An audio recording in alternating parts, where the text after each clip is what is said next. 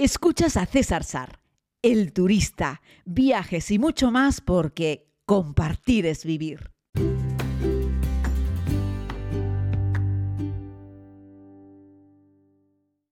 Saludos querida comunidad, hoy les propongo que demos una vuelta al mundo, literalmente hablando. Lo vamos a hacer de la mano de Jim Richardson, que es un fotógrafo que ha hecho más de 50 publicaciones para la revista National Geographic y además es colaborador de la revista Traveler y para ABC, en fin, es doctor honoris causa eh, por la Universidad de, de Kansas, es un estadounidense de Kansas, e insisto esto de Kansas, porque cuando se es de Kansas no se es de ningún otro lugar, la gente de allí es muy suya. Estamos hablando de un fotógrafo, podríamos decir que de la vieja escuela, Jim Richardson, que tiene 75 años, por cierto, tiene una cuenta en Instagram que tiene casi medio millón de seguidores, así es que te animo a que lo sigas si te apetece ver buenas fotografías, sobre todo esas fotografías de toda la vida, las buenas, las pata negra, no mm, estas fotografías hiper, hiper editadas o hiper reveladas a las que estamos también muy acostumbrados hoy en día en las redes sociales. Ojo, ¿eh? no critico, simplemente digo que el mundo de la fotografía ha ido evolucionando. No me voy a meter en ese berenjenal porque no me corresponde a mí, porque no soy fotógrafo, simplemente me gusta disfrutar de la belleza. Eh, Richardson publicó un artículo en National Geographic, allá como para finales del 2020, donde hacía un repaso por los 10 lugares más emblemáticos para fotografiar desde su punto de vista, evidentemente. Esto siempre es algo muy subjetivo. Y yo lo vengo a, traer a este podcast un poco como homenaje a Richardson y también para que juntos podamos hacer esta vuelta al mundo, este recorrido y vayamos opinando sobre estos 10 lugares emblemáticos para fotografiar. El primero de los que nos propone Jim nos lleva hasta la Antártida. Seguro que estáis cansados y cansadas de escucharme decir que mi lugar favorito del mundo es la Antártida y que volveré allí sea como sea. Aunque tenga que vender mi casa, yo volveré a poner los pies en la Antártida, ¿no? Además, para llegar requiere de una cierta proeza, tanto en cuanto que hay que atravesar el pasaje de Drake, es esa unión de los mares pacíficos, atlánticos, el mar antártico, el mar, los océanos baten ahí con fuerza, las olas son tremendas.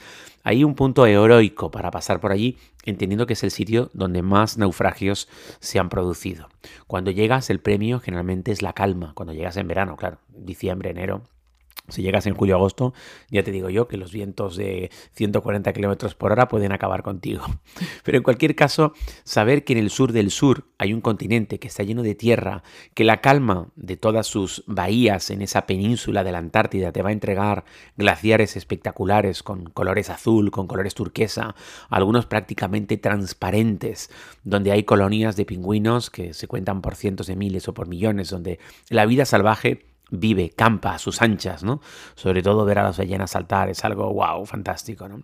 Así es que comparto con Richardson que el primer lugar se, le vamos, se lo vamos a dar a la Antártida. Vamos a seguir. El segundo de los sitios emblemáticos para fotografiar es Venecia. Y fíjense que a veces con la comunidad, cuando hacemos rutas, estamos de viaje y tenemos, yo que sé, algún trayecto de carretera, nos dedicamos a hacer listas. Seguro que si has hecho algún viaje conmigo, estás escuchando este podcast, sabes de lo que hablo, ¿no? 10 lugares del mundo imprescindibles, 10 sitios, 10 ciudades del mundo tal. En fin, vamos haciendo listas de sitios, ¿no? Venecia. Hay gente, ya sabéis, ¿no? Esta nueva cultura, eh, que además yo creo que, es... Mm, esta nueva cultura me refiero de esta gente que dice no quiero el turismo, pero soy un turista y no quiero esto, pero quiero ver aquella misma foto de Instagram que vi a ese otro en un sitio que se supone que es recóndito, ¿no? Venecia es uno de los lugares más visitados porque lo merece, porque es un sitio muy especial, muy singular, muy característico.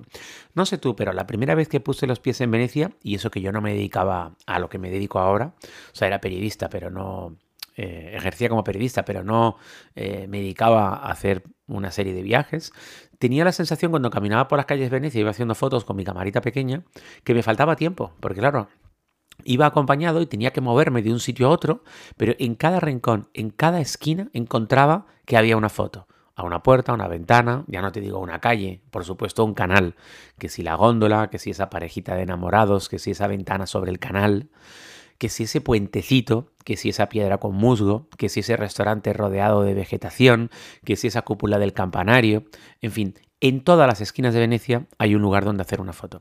Tuve la oportunidad hace no muchos años, hace creo que tres años, de pasar fin de año en Venecia, ¿no?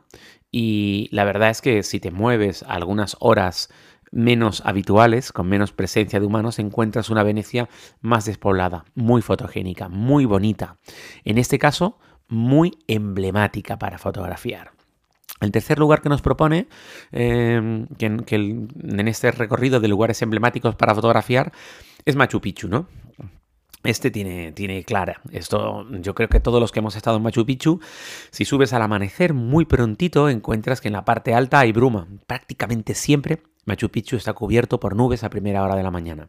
Pero a medida de que va saliendo el sol y va iluminando primero el Huayna Picchu y luego el sol va descendiendo y ya ilumina todo lo que es la terraza principal de Machu Picchu y el sol va iluminando la montaña, las nubes, la bruma que tapaba todo inicialmente se va disipando de una forma mágica. Es muy bonito, muy emblemático nuevamente.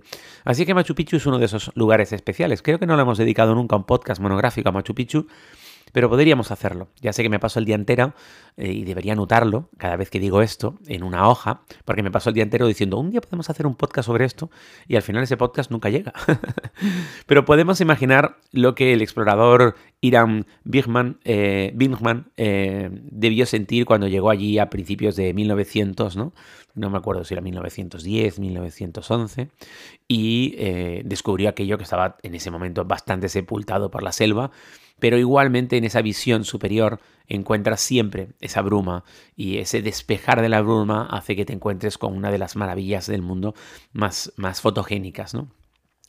Eh, otro de los lugares es Stonehenge. ¿no? Ahí nos tenemos que ir a, a Reino Unido y bueno, mm, explica Richardson que durante los últimos 5.000 años la Tierra, el Sol y Stonehenge han estado alineados de tal forma que los rayos de luz que rozan la planicie de Salisbury eh, se colasen entre las piedras colocadas verticalmente. Eso es así, es verdad, pero no es menos cierto que para conseguir ese efecto, el sol entre las piedras, ¿no? Al amanecer o al atardecer, lo único que requieres es que tú, que eres el tercero de los puntos, el, punto que está fotografiando, el tercero en esa línea, eh, te coloques en un lado o en otro. Así es que ese mismo efecto se puede conseguir en decenas o centenares de lugares en el mundo y podríamos atribuirlo a no sé muy bien qué. Yo en esto, fíjense que ahí no estoy, no comparto con, Richardson. Es cierto que para quitarle a él este este Stonehenge de su lista de 10 tendría que venir y proponer otro, ¿no? Eh, pero yo soy de los que piensa que Stonehenge también depende de la hora a la que vayas, el día en el que estés. Mm, a mí me parece que puede ser un pelín decepcionante, ¿vale? Eh, no recuerdo, he estado dos veces allí, y no recuerdo nunca sentir ni esa magia ni nada tan especial. Es cierto que ya es un recinto acotado, que ya no puedes pasar entre las piedras, que lo ves desde fuera, que hay un montón de turistas, pero intentando quitar a los turistas y habiendo ya dado mucha chola, mucha chancla, mucha pata por diferentes lugares del mundo, a mí esta colocación de monolitos tampoco me parece tan sorprendente como otras muchas cosas que puedes ver. Continuamos en esta ruta de los 10 lugares más emblemáticos del mundo y nos vamos hasta el Taj Mahal. Y ahí sí, estamos hablando de uno de los edificios más bellos del mundo. Es un símbolo del amor, como sabéis. Está en la India, pero es no deja de ser eh, un monumento eh, funerario eh, musulmán y está ahí en la India. Es muy bonito. Y es cierto que el Taj Mahal cambia por completo verano-invierno, mañana-tarde, mediodía. ¿Cuándo es más bonito? La gente diría al atardecer. Yo tengo fotos preciosas al atardecer. Pero ojo, con la luz cenital pura del mediodía. Mira que nadie quiere hacer fotos. Los fotógrafos no quieren hacer fotos al mediodía generalmente. Dicen que hay una luz muy dura. Bueno, pues el Taj Mahal con la luz del mediodía también es bonito. Porque es un Taj Mahal sin sombras. Y eso también es especial, porque generalmente cuando fotografías el Taj Mahal, depende por el lado que le lanzas y la hora del día que es, siempre vas a tener una parte a la sombra, ¿no? Y no, el, la luz cenital del mediodía te permite hacer una imagen espectacular. El sitio está lleno de energía, de magia, además de que está lleno de gente. Es muy especial y a mí me parece que está muy bien colocado en este sitio, de lugares más emblemáticos. En el siguiente nos vamos a una isla, a una isla en el Pacífico, a una isla que hoy en día es Chile, eh, donde encontramos Rapa Nui, más conocida como Isla de Pascua. Y ahí tenemos a los famosos Moais. Eh, que bueno, nos han, hay una película muy buena que se llama Rapanui, que os la recomiendo, parte de esta vieja civilización o esta vieja cultura, no sabría muy bien si se pudiese llamar civilización, yo creo que era parte de una vieja cultura, de, una, de un viejo pueblo polinésico, ¿no? Y es cierto que hay muchos de esos moais, algunos están colocados en sitios sobrecogedores. Es un sitio muy, muy especial, lleno de energía, lleno de magia y también podrías pasar allí semanas fotografiándolos y evidentemente cambia de día, de noche, de atardecer, de amanecer, cambia por completo con turistas, sin turistas. Los hay mm, de a dos, los hay solos, los hay de a 20. Eh, hay un montón de moais y es muy bonito, es muy fotogénico, además de que la isla es preciosa, el entorno es idílico. Isla de Pascua es uno de esos sitios emblemáticos del mundo, sin lugar a dudas. Otro de ellos es en los templos de Angkor Wat. Nos vamos a Camboya, otra localización diferente, el sudeste asiático, y estamos hablando del el mayor hallazgo, eh, las mayores ruinas religiosas del mundo las encontramos aquí, en, en Angkor, en la ciudad de Siem Reap, donde yo siempre recomiendo pasar por lo menos dos noches o tres noches para poder disfrutarlo sin prisa. Bueno, ¿cómo, cómo fueron capaces de construir esos templos, cómo tallaron esas caras y cómo luego al pasar de los años la vegetación fue intentando comérselas en cierta medida y encontramos algunas fotos tan singulares y tan características como las ramas de los árboles o las raíces que han ido tapando parte de las estructuras de, de estas construcciones, que son maravillosas per se. Es decir, Angkor Wat no es un lugar mágico porque la naturaleza, la jungla se lo haya ido comiendo también le da un punto. Pero si no tuviese ni una sola rama, ni una sola raíz metida entre las piernas, entre las piedras, perdón, también sería maravilloso. Es un sitio espectacular, especial. De nuevo, como todos los sitios emblemáticos, te recomiendo que vayas prontito por la mañana para intentar no encontrar tantos turistas, pero también te digo que Angkor Wat es tan grande que más allá de los cuatro templos principales que hay que visitarlos, hay otros muchos templos más pequeños y más solitarios donde vas a poder también conectar con la cultura del lugar y maravillarte con esos tallados, con esa con esos tallados en piedra, esos relieves que tiene que son un auténtico regalo de la humanidad para esos a veces personas que decís que que, bueno, que queréis más a, que cada día confiáis menos en los humanos y que queréis más a vuestro perro, ¿no? Bueno, pues eso, que yo me parece que Toby es un animal fantástico, pero nunca será capaz de construir Angkor Wat, ni Rapa Nui. Y lo más importante, Toby nunca te va a poder operar por la paroscopia, ¿no? Bueno, ya me gusta siempre meter una puntilla con esto, porque creo que hay que relativizar las cosas y hay que ponerlas eh, sobre la tierra, ¿no? Y en esta lista de lugares emblemáticos para fotografiar hay sitios que corresponden a la naturaleza pura y dura, que es maravillosa, ahora iremos con otro de ellos, y otros lugares que corresponden a la grandeza de la capacidad creativa, casi infinita, que tiene el ser humano de hacer cosas maravillosas y que muchas de estas perduren en el tiempo y que sigan maravillando a otros humanos con el pasar de los años, ¿no?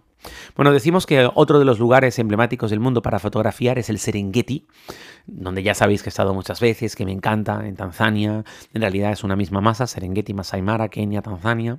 La vida salvaje, allí se desarrolla eh, con total plenitud. Es posiblemente el mejor lugar del mundo. No, posiblemente no. El mejor lugar del mundo que no sea Antártida para ver vida salvaje y es el lugar del mundo con mayor variedad de vida salvaje. Eso sin lugar a dudas. Y bueno, eh, este fotógrafo Richardson lo, mete también en la lista. Me alegro mucho que lo haya hecho también coincido con él en que es un sitio espectacular y todos los viajes que hemos hecho en estos años a Tanzania con los grupos de la comunidad, el 100% de las personas que pusieron los pies en Tanzania quedaron fascinadas, ¿no? Si bien es cierto que en algún otro viaje pues había gente que a lo mejor se llevaba una decepción porque esperaba que una cosa fuese de manera y luego era de otra, pero sin embargo en Tanzania todo el mundo, el 100%, y fue el lugar que más visité con la comunidad, todo el mundo estaba fascinado con, con Tanzania, con el Serengeti, es un lugar increíble. Otro sitio emblemático son las pirámides de Egipto, Egipto en general. En fin, eh, ha sido una maravilla durante 4.500 años, nos lleva a pensar cómo era posible que los humanos del pasado eh, tuve la oportunidad en plena pandemia, en enero del 2021, de estar en el Cairo y entrar en la pirámide de Keops yo solo. O sea, estuve en el interior sin más turistas y el sitio era fascinante, ¿no? Era espectacular y hay mucha energía. Es muy bonito, es muy emblemático, es muy fotografiable y merece la pena visitarlo y caminarlo más allá de la rutita de dos horas que te hacen por las pirámides. Dile a tu guía que te quieres quedar allí y camínala y haz como una, una especie de ocho, serpentea las pirámides, camínalas las tres pirámides eh, en, completamente, ¿no? Es decir, circunvalar a cada una de las tres pirámides, es lo que te quiero decir. Pero lo puedes hacer como una especie de ocho, como una especie de loop hacia arriba y luego hacia abajo. ¿eh? Digo, si no quieres caminar una alrededor, subir a la siguiente, otra alrededor, subir a la siguiente, que también lo puedes hacer. Lo que te digo es que vayas serpenteando hacia arriba, serpenteando hacia abajo y habrás visto ambos lados de las tres pirámides, los cuatro lados de las tres pirámides y la imagen es muy bonita, ¿no? Además de la esfinge, etcétera. El sitio es muy, muy emblemático. Y el único lugar que propone Jim que yo no he visitado eh, es las tierras altas de Papúa Nueva Guinea. Y ahí es donde eh, Jim explica que te encuentras cara a cara con los humanos escondidos de los lugares remotos y profundos, ¿no? Donde hay mm, tradiciones que están enraizadas en el tiempo y en la conciencia. Ahí es donde todavía encontramos, bueno, dicen que hay caníbales allí, ¿no? En Papúa Nueva Guinea. Sabéis que parte de Papúa es Indonesia, parte de Papúa es Nueva Guinea. Y bueno, es un país, en fin, muy pobre, deprimido, pero es un país muy salvaje, donde todavía quedan muchos humanos de antes, muchos humanos relacionados más con las tribus. Así es que bueno, hagamos rápidamente este repaso de 10. Antártida, Venecia, Machu Picchu, Stonehenge, Taj Mahal, Isla de Pascua, Angkor Wat, Camboya, Serengeti, Tanzania, Egipto y Papúa Nueva Guinea. Serían los 10 lugares que nos propone este genial fotógrafo Jim Richardson de National Geographic que me ha permitido hoy hacer esta pequeña vuelta al mundo con ustedes. Muchísimas gracias, seguro que tú tienes más lugares que quisieses proponer. Me encantaría leerlos. Escríbeme, Instagram, Facebook, me puedes escribir también por email, viajes.cesarsar.com. Eh, comunícate conmigo a través de la plataforma Anchor, mándame una nota de audio, lo que te apetezca. Muchísimas gracias, querida comunidad, un abrazo muy grande y regresamos mañana.